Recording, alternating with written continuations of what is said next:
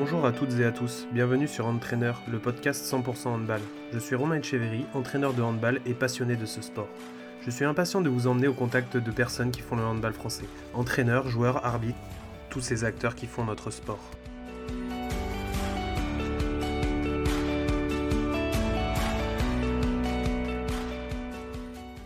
Bonjour à toutes, bonjour à tous. Aujourd'hui, nous avons le plaisir de recevoir Sophie Herbrecht. Donc bonjour Sophie.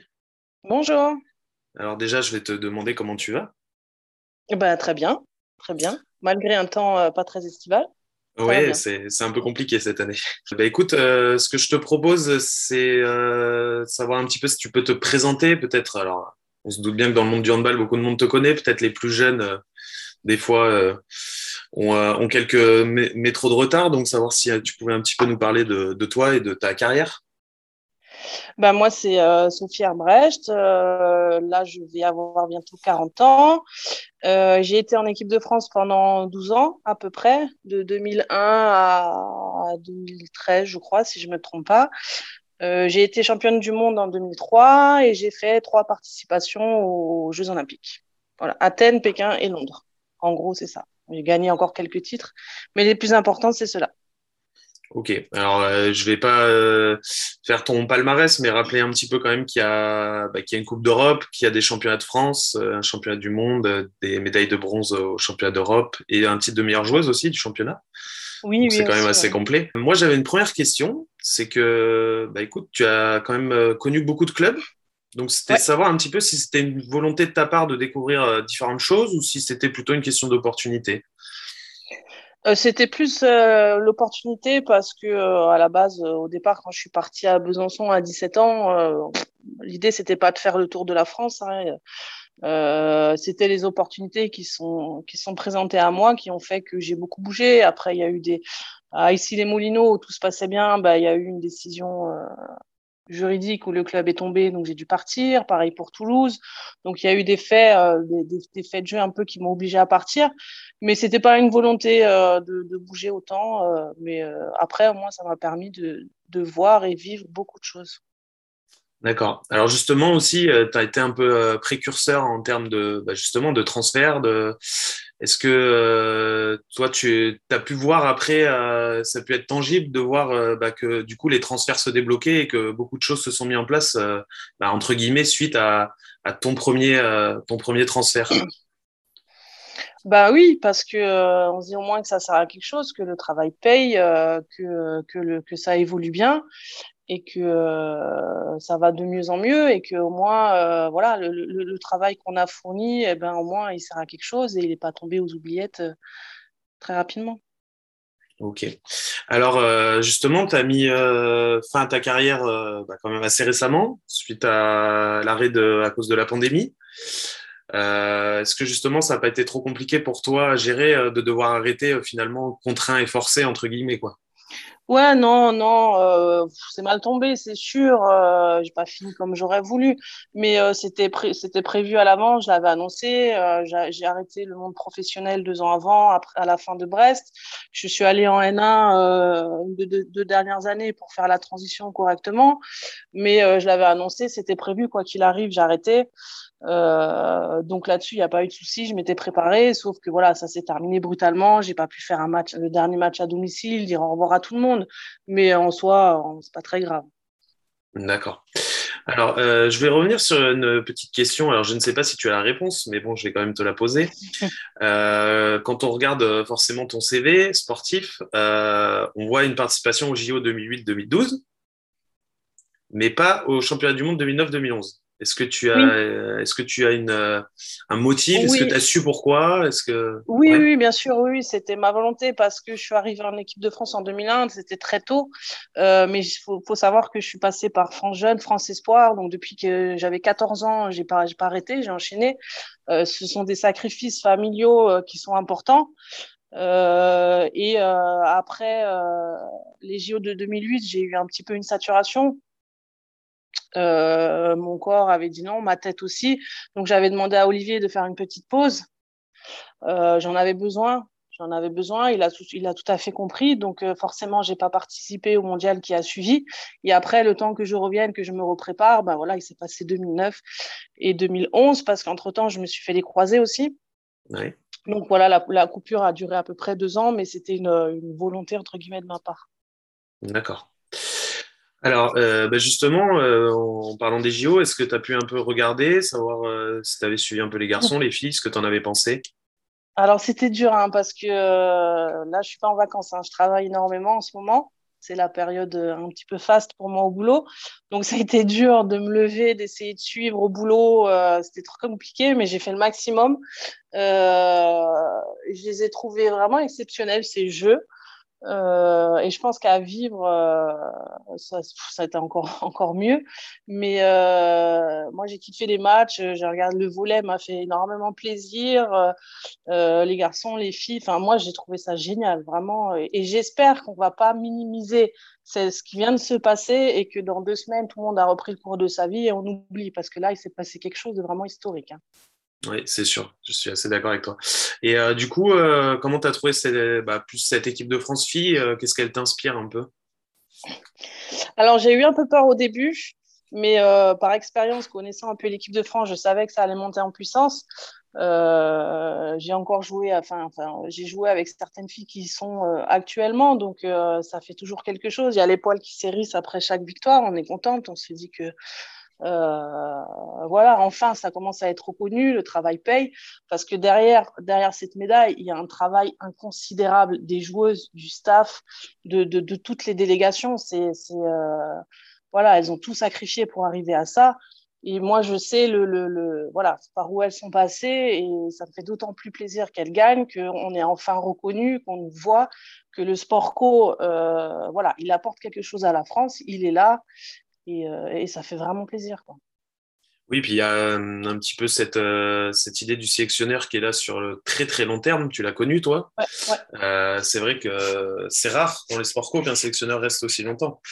Oui, ouais. Alors moi, je, je, j'ai toujours respecté l'entraîneur. J'ai toujours bien aimé ses entraînements, ça, ça, son travail de, de, de, technique, si vous voulez, par rapport aux adversaires. C'est, pour moi, c'est, c'est le meilleur entraîneur. Après, l'homme, on s'entendait pas forcément super bien, mais en tout cas sur le terrain, moi j'ai vraiment apprécié. Il m'a énormément apporté. Euh, il, m'a, il m'a coaché depuis que j'ai, j'ai, 16 ans à peu près. Hein. Donc euh, on se connaît bien. Il a évolué aussi avec le, handball, parce que le handball a évolué. Il a changé, sa manière de faire, de coacher, d'entraîner. Donc euh, il a fait un énorme travail aussi sur lui, et puis ça paye aujourd'hui. quoi. moi je sais pas qui c'est à l'heure d'aujourd'hui qui pourra le, détrôner. Hein. Écoute, on va lui souhaiter de rester le plus longtemps possible, au moins jusqu'à bah Paris. Bah oui, je le souhaite, bah oui. Euh, je voulais savoir justement un petit peu, euh, puisque je ne sais pas si nos auditeurs sont au courant, mais tu es passé euh, de l'autre côté de la barrière, entre guillemets. Tu coaches maintenant Oui, oui c'est plus c'est amateur, hein, c'est en, en, loisir à peu près, mais oui, je suis coach. Je coach une, équipe de seniors filles en National 2 chez moi en Alsace, avec des filles que je connais très bien, des copines, donc ça se passe bien. D'accord. Et justement, euh, comment tu vois maintenant euh, la vision euh, bah, de l'activité maintenant que tu es coach? Bah, je, je, respecte un petit peu plus les coachs. Hein. Bah, ça prend énormément de temps. Ça prend beaucoup plus de temps qu'en étant joueuse. Euh, joueuse, c'est plus dur physiquement, évidemment, parce qu'il y a les entraînements. Mais on arrive à l'entraînement, on fait son entraînement, on s'en va. Euh, coach, il y a, il y a beaucoup de choses à prendre en compte euh, en dehors du terrain. Ça me prend beaucoup de temps pour préparer les séances, tout organiser, etc. donc, je respecte beaucoup plus le travail de tous les entraîneurs avec lesquels j'ai été. Mais, euh, mais c'est sympa parce que, euh, parce que j'ai un groupe franchement qui me plaît, des filles, qui sont des amis. Donc, euh, je pense que j'espère qu'on aura une saison normale et on va s'éclater. Et justement, du coup, comment tu gères bah, tout ce qui est planification, séance, savoir un petit peu comment toi tu gères tout ça?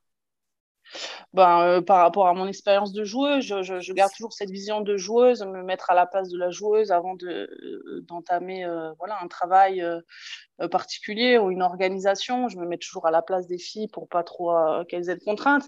Mais après, j'apprends moi aussi sur le tas. Hein, je, découvre ce, ce, rôle d'entraîneur, je fais au mieux, je réfléchis, je m'entretiens avec mes avec mon adjoint, avec euh, ma mère qui entraîne depuis 50 euh, ans, donc qui connaît un peu. Donc, euh, je suis à l'écoute et puis en même temps, ben, je bosse, je bosse, je bosse, je bosse. Et du coup, est-ce que hum, par rapport au niveau que tu as pu connaître toi à tes débuts, tu as l'impression que ça a beaucoup évolué, que là, par exemple, le niveau N2, tu le trouves quand même assez intéressant? Alors, je ne saurais pas te répondre parce que le niveau N2 en joueuse, je ne l'ai jamais connu. Ouais. Même pas connu la N1. Je suis passée vraiment de, de, 17 France, de 18 France à l'époque, euh, et encore, j'ai pas joué longtemps, à D1 tout de suite. Donc, ce niveau amateur, si tu veux, je l'ai découvert, moi, il y a deux ans, euh, quand je suis revenue jouer, deux ans en N1. je découvre ce milieu-là. Je ne peux pas encore te, j'ai pas de point de référence si tu veux pour comparer ou quoi. Là, je suis vraiment dans la découverte. Ouais, et puis il faut que tu vives une saison entière un petit peu pour pouvoir te faire aussi Oui, parce que l'année dernière, quatre matchs, euh, ça y est. Oui, c'est assez, assez, compliqué. Justement, vous avez réussi à garder une activité, euh, un lien pendant ce. Ouais, ouais, ça, ça, me tenait à cœur de, de, de continuer, de, de, tout le temps rester en relation. Donc au début, pendant le confinement, ben, euh, par des visios, hein, Zoom, etc. et après, en extérieur, sur un stade, sur un parcours de santé, enfin, selon les règles sanitaires qui évoluaient, je je, m'adaptais. Euh, c'est pas évident en jour le jour, mais j'ai toujours gardé un contact. On a toujours fait des séances, ça ne s'est jamais arrêté, au moins une par semaine, euh, parce que je trouve que c'était, je trouvais que c'était important, même pour les filles euh, physiquement. sinon, à la reprise, ça allait être une catastrophe pour les organismes. Et puis pour le lien social, c'est important. quand on fait quand on fait un sport co, ben voilà, on vit on vit ensemble. et je trouve qu'il faut qu'il faut garder ce lien là. D'accord. Justement, j'ai pu voir que tu as repris euh, récemment, là, je crois. Euh, hier soir. Hier soir, c'est ça. Donc, tu as trouvé euh, tes filles plutôt en forme quand même? Ouais, ouais, parce qu'évidemment, comme tous les clubs, le premier jour, c'est les tests, hein, les tests physiques pour voir un petit peu l'état de santé et, pouvoir travailler tout le long de la saison. Et elles sont en forme, elles ont bien bossé. Je suis super contente. la crainte des entraîneurs là en début de saison, c'est les blessures. Hein. et, je, et je les trouve bien. Donc, euh, je, suis ravie de cette première séance. D'accord. Alors, euh, je vais passer sur euh, ton autre item qui est ben, ta reconversion. Ouais. Alors, j'ai vu que tu avais une double casquette, si je ne dis pas de bêtises. Il y a un côté intersport et un côté comportementaliste animalier. C'est ça. Bah, j'ai trois casquettes, hein, donc je fais trois boulots en ce moment, donc j'ai des journées assez remplies. Donc il y a coach le soir, euh, tous les soirs plus les week-ends, et je partage mon temps de travail entre euh, voilà comportementaliste animalier où c'est des prestations de services. Je me déplace chez le client pour euh, pour régler leurs leurs soucis avec les animaux. Et l'autre temps, je suis commercial, enfin responsable club et collectivité chez Intersport. D'accord. Est-ce que tu peux nous en dire un petit peu plus sur le comportementaliste animalier? Parce que je pense que c'est intéressant. Oui, bah c'est euh, alors c'est pas du dressage ou de l'éducation, hein, ça n'a rien à voir. C'est euh, des, problèmes de comportement justement. Par exemple, vous avez un chien, euh, il aboie toute la journée, il mange votre canapé, euh, il fait pipi partout, vous savez pas quoi faire. voilà, des comportements que, que, que, vous trouvez complètement inadaptés de, de vos animaux. Vous m'appelez, je viens chez vous et on discute, on trouve des objectifs, on règle les problèmes et tout rentre dans l'ordre. Voilà. D'accord. Dans mais j'apprends pas. À... oui, ouais, voilà, j'apprends pas à s'y coucher, tout ça c'est pas mon travail. Moi, c'est vraiment la relation entre entre l'homme et l'animal au sein de au sein de la famille et du foyer. D'accord. Et c'est euh, ça a été une vraie volonté de ta part de, de faire attention à, ce, à cette euh, reconversion, à ce double projet? Ouais. Oui, oui, parce que euh, ah, j'allais dire à l'époque, c'est pas si longtemps, mais quand je jouais encore, voilà, il n'y avait pas autant de autant d'argent que, que maintenant. On gagnait pas non plus super bien notre vie. Donc, il fallait vraiment anticiper la fin, la fin de carrière, la reconversion. Moi, je l'ai, je l'ai anticipé assez rapidement. Le milieu, de, le milieu animalier, euh, c'est ce que j'ai toujours voulu faire à part, de, à part du sport. Donc, euh, je me suis très vite euh, orientée dans ce domaine-là. Et puis après, une fois que l'équipe de France était finie, j'avais un peu plus de temps. Donc, j'ai pu partager mon temps entre le club et puis la reconversion, les études, les écoles, etc. Ok. Alors, ce que je te propose, c'est de passer à la petite euh, partie euh, question de nos auditeurs. Donc, on a quatre auditeurs qui nous ont posé des questions pour toi, que j'ai sélectionnées. Alors, la première, ça va être bah, ton meilleur et ton pire souvenir. C'est compliqué, ça. le meilleur souvenir, évidemment, c'est le titre en 2003 à Zagreb. Vu la configuration du match et, et, comment on a réussi à remonter cette but en sept matchs, euh, bah, ça reste encore aujourd'hui historique. Donc c'est vraiment euh, mon plus beau souvenir actuellement dans le handball, ce qui est un petit peu normal. Ouais. Euh, le pire, le pire, je crois que c'est le mondial 2005 à Saint-Pétersbourg, où après avoir gagné le titre en 2003, avoir fait les premiers JO à Athènes, avoir atteint les demi-finales, euh, on se tape un mondial en Russie, à Saint-Pétersbourg, il fait moins 50, on est, on est nul à chier. Euh, des matchs horribles, enfin, ça a été une catastrophe à vivre.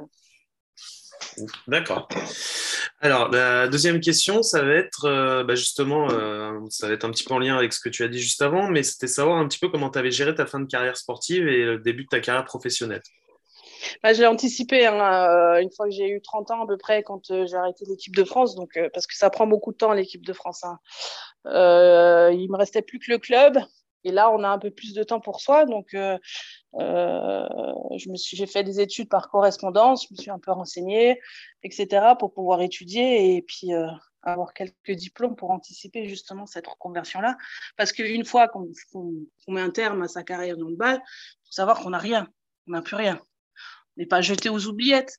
On est suivi, on est un petit peu aidé, mais on n'a rien du tout. Donc, à part le chômage, ben, il ne se passe rien. Donc, il faut vraiment anticiper, c'est vraiment important. Ouais, c'est un conseil que tu donnerais aux jeunes de maintenant, c'est de bien mener à terme euh, leur double projet. Quoi. Après, maintenant, si on, si on joue vraiment à haut niveau, euh, voilà, on peut, on peut se permettre de mettre de côté, de vivre correctement. Et c'est encore différent aujourd'hui. Mais il faut faire attention. Parce que voilà, une fois que c'est terminé, une fois qu'on se blesse, on a une grosse blessure, etc., il faut penser qu'il n'y a rien derrière. Voilà. Mmh. Ok. Et du coup, en rapport avec cette question, c'était de savoir si tu avais ressenti euh, ce qu'on appelle la petite mort du sportif. on a beaucoup parlé. Euh, je ne sais pas, peut-être un tout petit peu mais, mais, mais pas comme je, m'attendais en fait, parce que j'ai vraiment anticipé ça, j'ai vraiment pris ma décision, je savais quand je voulais arrêter. Euh, là, je suis encore un tout petit peu le pied sur le terrain, mais ça ne me manque pas du tout. Euh, je, trouve, je pense que je l'ai bien vécu, j'ai trouvé un travail tout de suite derrière, enfin, ma vie active euh, s'est enchaînée tout de suite. je pense que je l'ai bien géré. Maintenant, ça fait quand même quelque chose. On ne peut pas dire que euh, ça fait rien. C'est quand même une autre vie qui commence. On dit au revoir à celle-là. Ça fait quelque chose, mais je pense l'avoir assez bien géré. Ok. Alors, euh, ensuite, c'est bah, justement une question d'un joueur, je pense, qui doit penser à sa reconversion. ouais. qui demandait euh, quelles études tu avais suivies pour avoir l'opportunité de, bah, de travailler à Intersport? Alors, Intersport, c'est pas grâce à mes études. Euh, moi, j'ai eu un bac, euh, un bac ES, donc un bac éco. J'ai fait un Doug Staps et euh, j'ai tout de suite arrêté parce que c'était pas du tout ma voie. Donc après, en étant professionnelle, j'ai arrêté les études et j'ai repris dans le milieu animalier pour faire la formation de comportementaliste. Donc, rien à voir avec Intersport. Intersport m'ont recruté selon mon CV parce qu'en fait, euh, ils recherchaient quelqu'un pour s'occuper des clubs euh, et des collectivités dans le secteur indoor. Et euh, à ce moment-là, et comme moi j'ai des relations, je connais le milieu indoor, bah, ça tombait bien. Mon CV allait très bien avec ce poste-là, mais c'est pas dû aux études. Hein. D'accord. J'ai pas fait, j'ai pas fait un truc de commerce, par exemple. D'accord. Et alors, ensuite, c'était de savoir tes, au niveau de tes motivations d'entraîneur, est-ce que c'était plutôt de retransmettre qu'on t'avait appris ou plutôt d'être dans l'innovation? C'est une très, très bonne question. Euh, pour l'instant, euh, je suis encore dans transmettre ce que j'ai appris parce que c'est vraiment le milieu de coach, je le découvre, hein, je suis vraiment novice. Euh, j'étais plus axée moi dans la formation plutôt que de gérer une équipe senior. Donc là, je suis vraiment dans voilà transmettre ce, que moi j'ai appris, etc. Mais dans le but plus tard, oui, j'ai envie d'inventer des trucs, j'ai envie d'innover, j'ai envie de, voilà le handball moderne évolue, enfin ça évolue. Euh, j'ai envie d'évoluer avec lui et, pas d'inventer, mais mais ouais, comme tu dis, d'innover, ouais, ça m'intéresse. Justement, moi, j'ai une question par rapport à ça. Est-ce que comment tu vois l'évolution du handball, justement, toi, quel regard tu portes dessus? Bah, euh, le handball féminin, parce que oui, sûr. c'est encore autre chose. Euh, handball féminin, euh, il est devenu là actuellement beaucoup plus physique qu'avant. Avant, euh, c'était très technique, très tactique, les filles euh, pas très physique. Là, c'est vraiment axé sur le, le, le, travail physique. Ça se rapproche de plus en plus du jeu des garçons. Euh, avec une énorme défense et, euh, et, après monter les ballons, quoi, défense, montée de balle. Moi, je pars du principe qu'actuellement, le handball, moins on passe de temps en attaque placée, mieux c'est. Donc, euh, pour moi, le handball évolue dans ce sens-là, où il y a un gros travail physique et défensif, et, et l'attaque placée est un peu mis, mis à l'écart. D'accord. la dernière question, alors c'est une question un petit peu plus originale, on va dire. Est-ce que, est-ce que tu écoutes des podcasts, justement? Non, je, non, j'ai pas cette habitude-là. D'accord. Euh, ouais, c'est vrai. Pas... Mais je suis pas une fanat euh, des réseaux, des, des, nouvelles technologies, etc. Je suis un peu un ancien temps. des trucs un peu. Euh, c'est pas que je veux pas, hein, mais c'est vrai que euh, j'ai pas forcément le temps de, de m'intéresser à tout ça. D'accord. Alors moi, je voulais savoir si tu pouvais euh, nous euh, raconter une petite anecdote qui, euh, bah, qui t'a marqué dans le handball, quelque chose, une petite histoire qui, bah, quand tu penses handball, tout de suite, elle te vient à l'esprit. C'est difficile parce que là, il faut que je résume 20 ans de carrière sur une histoire. Donc, c'est pas évident. Alors, quand je pense, je pense JO, euh, j'avais un, rituel, si tu veux, ou une habitude, parce que j'en ai fait trois. C'est avec mon, mon ami que je considère un peu comme ma sœur, euh, Paul Baudouin, qui était avec moi en équipe de France. On avait cette habitude-là, euh, sur chaque Jeux olympique, de prendre des vélos, de faire le tour du, euh, du village olympique, de s'arrêter sur tous les immeubles, sur tous les trucs un peu insolites, des sculptures, etc. Euh, généralement le soir où il y a plus grand monde, on fait le tour et on fait des photos, on fait un milliard de photos sur tout, sur devant les sculptures, les, les, les, les immeubles, un peu partout. C'était un petit peu notre rituel des, des Jeux Olympiques. Donc ça, c'est une anecdote qui est vachement sympa, je trouve. Ouais, très sympa. Voilà, c'est des souvenirs. Et puis après, euh, si on parle plus, euh, plus, plus résultat, plus championnat, si tu veux, moi, c'est cette finale euh, en 2003 où j'ai le souvenir euh, euh, que nous avions été escortés par, euh, par la police de l'hôtel jusqu'au stade parce qu'on était en Croatie, mais on, on, jouait contre les Hongrois.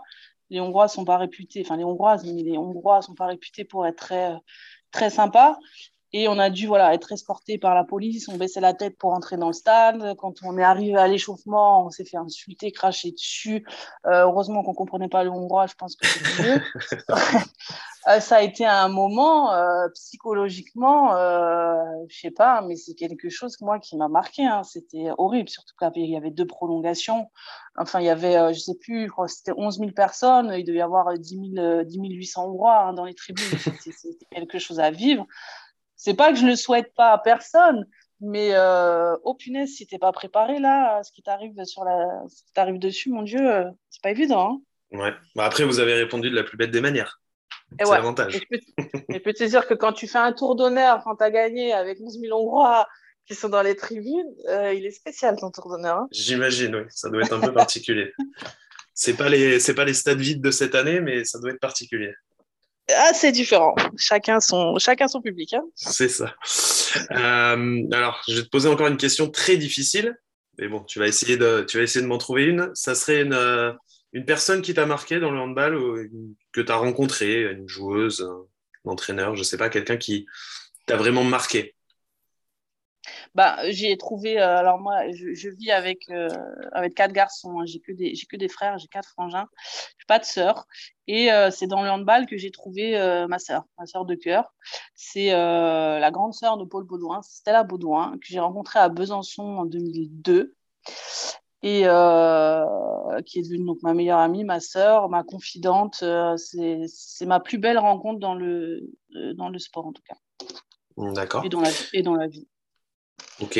Et alors, euh, si euh, tu avais l'opportunité d'entraîner euh, une joueuse qui évolue actuellement, une joueuse qui te, que tu trouves vraiment au-dessus ou qui, toi, vraiment, te, bah, tu l'apprécies, tu, qui tu choisirais? Française ou. Ah, c'est toi qui choisis, peu importe. Juste une seule Ah oui, ah, mais je ne vais pas te demander un set.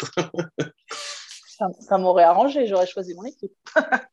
Et eh, vas-y, bah alors fais-nous le 7 si tu l'as en tête, au contraire. Qui tu mettrais dans les buts? euh, Cléopâtre. D'accord. Euh, euh droite? Euh, Chloé Bulleux. Tu vas me prendre que les françaises là. arrière droite? Via Careva. D'accord. Demi-centre? Oftedal. Ouais. Arrière gauche? Lila Lejeune. D'accord. Euh, gauche euh, Paul Baudouin. Et pivot euh, Pivot. Euh... Oh, putain, j'ai plein de... Après, hein, j'ai pas suivi tous les autres matchs, hein, donc excusez-moi hein, les autres équipes, mais là, je vais mettre une française quand même. Euh, alors, une ancienne, hein, parce que je vais lui faire un petit clin d'œil, parce que c'était quand moi je suis arrivée à Besançon à 17 ans, euh, tu découvres, hein, tu, tu, regardes avec des étoiles dans les yeux. C'était la joueuse qui m'avait le plus impressionnée euh, à ce moment-là, c'était Svetlana Antic. C'était notre pivot à l'époque. Et pour moi, ça a été le meilleur pivot du monde pendant longtemps. Ok. Bon, bah, très bien, bah, un beau set. Tu aurais de quoi t'amuser. J'aurais pu en mettre plein, plein d'autres, hein, mais là, sur le, en réfléchissant 10 secondes, c'est ce qui m'est venu à l'esprit. Mais après, hein, j'ai plein d'autres copines, j'ai plein de joueuses que j'apprécie, que j'aime entraîner. Estelle, avec qui j'ai joué à Toulouse, qui démarrait. Euh, je lui avais toujours dit qu'il y avait quelque chose chez elle et ça me ferait aussi plaisir de l'entraîner maintenant. Il y a plein d'autres joueuses, évidemment, mais là, si tu me demandes un set, bon, bah, voilà, il fait. ok. Bon, ben, ça va être le moment de te remercier, Sophie. Donc, euh, bah, je, vais, ouais, je vais te remercier d'avoir répondu à l'invitation, puis d'avoir passé ce moment très sympa ensemble. Et puis, euh, comme traditionnellement, je vais te laisser le mot de la fin. Super. Eh merci à toi ben, déjà d'avoir pensé à moi, ça fait plaisir. même si je suis plus dans le, dans le milieu, dans le circuit, ben, ben on ne nous oublie pas. Donc c'est super sympa d'avoir pensé à moi. J'ai passé un agréable moment. Et puis, ben, euh, j'espère que le hand va encore nous faire vibrer encore pendant pas mal d'années. Super. Bon, ben, merci Sophie, à bientôt. À bientôt. Salut, salut. Salut.